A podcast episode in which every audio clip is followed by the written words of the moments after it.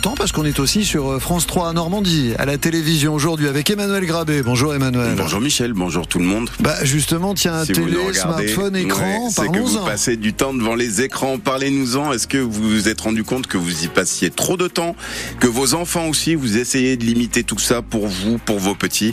On en parle ce matin, 02 35 07 66 66. Elle est de retour, elle et ses pulls, Marianne Naquet, pour les infos. Bonjour Marianne. Bonjour Michel, bonjour à tous. Bah oui, j'ai sorti le pull puisqu'il fait froid ce matin. Oui, 3, 4, 5 degrés, 6 degrés euh, au Havre actuellement relevé par euh, Stéphane sur nos réseaux. Il va y avoir quelques gouttes de pluie aujourd'hui et normalement ça devrait se dégager, être plus sec et plus agréable dans le courant de l'après-midi. Les maximales aux alentours de 9 à 11 degrés. On regarde toutes nos cartes juste après les infos et on regarde aussi la situation sur les routes. Pour l'instant, c'est assez tranquille. Nous sommes lundi. Il est accusé par quatre de ses nièces de viol. Un ancien responsable d'un club de gymnastique de Louviers, jugé à partir d'aujourd'hui devant la cour criminelle d'Evreux. Information de nos confrères de Paris-Normandie, confirmée à France Bleu. Cet homme est soupçonné de viols incestueux, agressions sexuelles sur mineurs et certaines victimes sont de sa propre famille, Charlotte Coutard. Cet roi d'une soixantaine d'années est accusé par quatre nièces de viol à la fin des années 90 et au début des années 2000. C'est en fait une plainte des en septembre 2020 par un homme qui déclenche cette affaire. Il accuse le sexagénaire de viol et il n'est pas le seul. 13 autres personnes se font connaître auprès des enquêteurs et accusent l'ancien responsable du club de gymnastique de Louviers d'agression sexuelle et de viol entre 1979 et 1985 au sein du club de gym et d'un foyer rural. Mais les faits sont prescrits, révélés trop tardivement. L'homme ne sera pas poursuivi. Mais au cours de l'enquête, les souvenirs reviennent et la parole se libère dans la famille du sexagénaire. Quatre nièces, aujourd'hui majeures, révèlent avoir été violées. Lui reconnaît des caresses inadaptées dans la sphère familiale, mais rien de plus.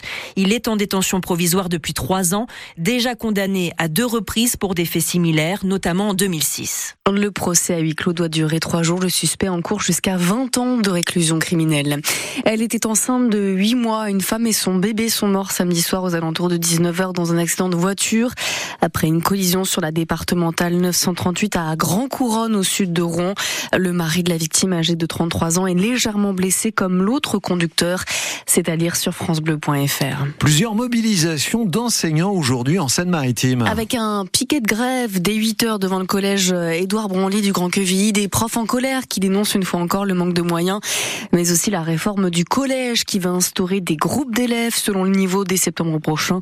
Même revendication du côté de l'établissement Nelson Mandela d'Elbeuf-sur-Seine opération collège mort avec un rassemblement prévu à 14 heures. Il faut accélérer le tempo. La FNSEA met en garde le gouvernement à 12 jours du salon de l'agriculture. Son président a assuré hier envisager une reprise des actions si des efforts concrets ne sont parfaits. Arnaud Rousseau qui doit être reçu demain après-midi par euh, le Premier ministre. Pendant ce temps-là, c'est le ministre de la Transition énergétique qui fait des annonces avec une simplification pour calculer le DPE, le diagnostic de performance performance énergétique d'un logement. Avec cette correction, 140 000 logements de moins de 40 mètres carrés ne seront plus étiquetés F ou G soient plus considérés comme des passoires énergétiques. Allez, une heure maxi et puis au lit. Hein une heure de télé, deux consoles, les difficiles négociations suivies parfois par les parents avec les enfants ou les grands-parents avec les petits-enfants sur le temps d'écran. D'où la conférence organisée hier à la Halle Auto à la Rouen pour la quatrième édition du Salon des parentalités. Alors on a demandé conseil à Laure Hamel, conférencière spécialisée, comment trouver le juste milieu. En tout cas, il faut attendre 13 ans pour les autorités les enfants à aller sur les réseaux sociaux, c'est la loi. Il y a cet effet de masse et que tous les parents ont envie aussi de ne pas marginaliser. Il y a des âges limites pour rentrer dans les réseaux sociaux, c'est pas pour rien. Les réseaux sociaux, ça peut être une super porte-fenêtre euh, sur le monde et sur tout un tas d'interactions qu'on peut avoir, mais du coup, on perd la main sur les interactions. Qui y a derrière le pseudo On ne sait pas. Quand on sait que les premières expositions aux images pornographiques, c'est dès 10 ans, si ce n'est pas moins de temps en temps, voilà, c'est-à-dire que on ouvre une boîte de Pandore et que c'est pas parce qu'on dit à son enfant qu'il a bien le temps en fait d'arriver progressivement à ces choses-là et qu'aujourd'hui il a encore plein de choses à découvrir de la hauteur de ses 12 ans. Non, il ne sera pas en perdition. Par contre, l'enfant peut le ressentir, on peut comprendre sa frustration, mais c'est rester droit dans ses bottes de parents. Le salon s'est terminé euh, hier après-midi. Lui, c'est un peu le père de l'architecture du Havre. Auguste Perret, celui qui a reconstruit la ville après les bombardements de la Seconde Guerre mondiale. On fête les 150 ans de sa naissance. Le maître du béton armé s'est aussi attelé à la reconstruction d'un château du 19e siècle à Saint-Geneviève-les-Gasny, près de Giverny dans l'Eure. Une grande villa refaite à la fin des années 1940 dans un style purement Perret, raconte son propriétaire Grégoire Sourdil.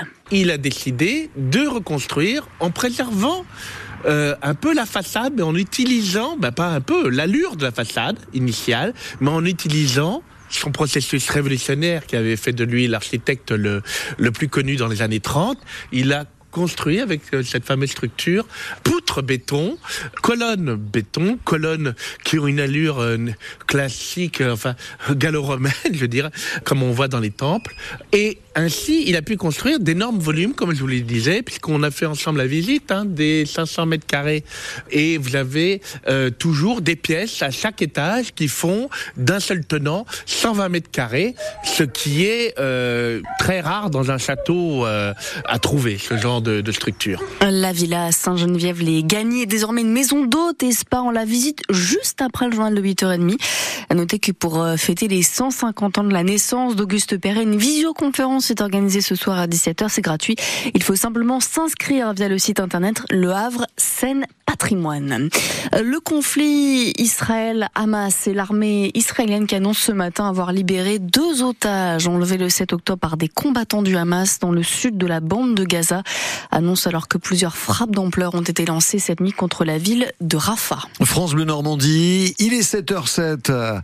Je suis déçu pour nous, pour les supporters, pour les joueurs. Les mots de Luc Elsner au micro de France Bleu Normandie. Réaction du coach du HAC après la défaite hier au stade Océane. Victoire 1 à 0 du Stade Rennais pour la 21e journée de Ligue 1 de football. But sur une des rares occasions rennaises. Les Ciels et Marines sont toujours 11e au classement ce matin. Prochain match samedi à Lille. De cette défaite du HAC, on en parlera bien évidemment dans Bienvenue au club, votre émission sport à 18h30. Au menu aussi plus réjouissant, la qualification du FC Rouen en quart de finale de la Coupe de France. Le FCR qui se déplace à Orléans ce soir à 19h30. Retour au championnat national. Les Rouennais sont 7e, les, Orléanais 11e. Son médecin lui a prescrit une ordonnance de musique. Un concert avec ses deux fils, le programme d'Alain Souchon, le chanteur avec une tournée qui va commencer par les Francopholies de La Rochelle. Comme elle est partie, Jim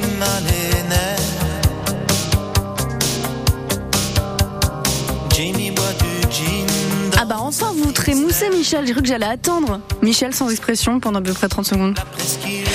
Ses 80 ans, voilà. Ça passe vite. Ouais. Déjà Ouais, déjà. En mai prochain, une centaine de dates sont prévues. Oui. On va vous parler dessus. Qu'est-ce qu'il y a Bah, encore rien, c'est le plus joli moment de la chanson, mais c'est pas grave. On vous la remettra, Emmanuel Grabé. Il est, comment il Vous est voyez comme il est exigeant, oh là là. Il est 7h08 euh, sur France Bleu Normandie.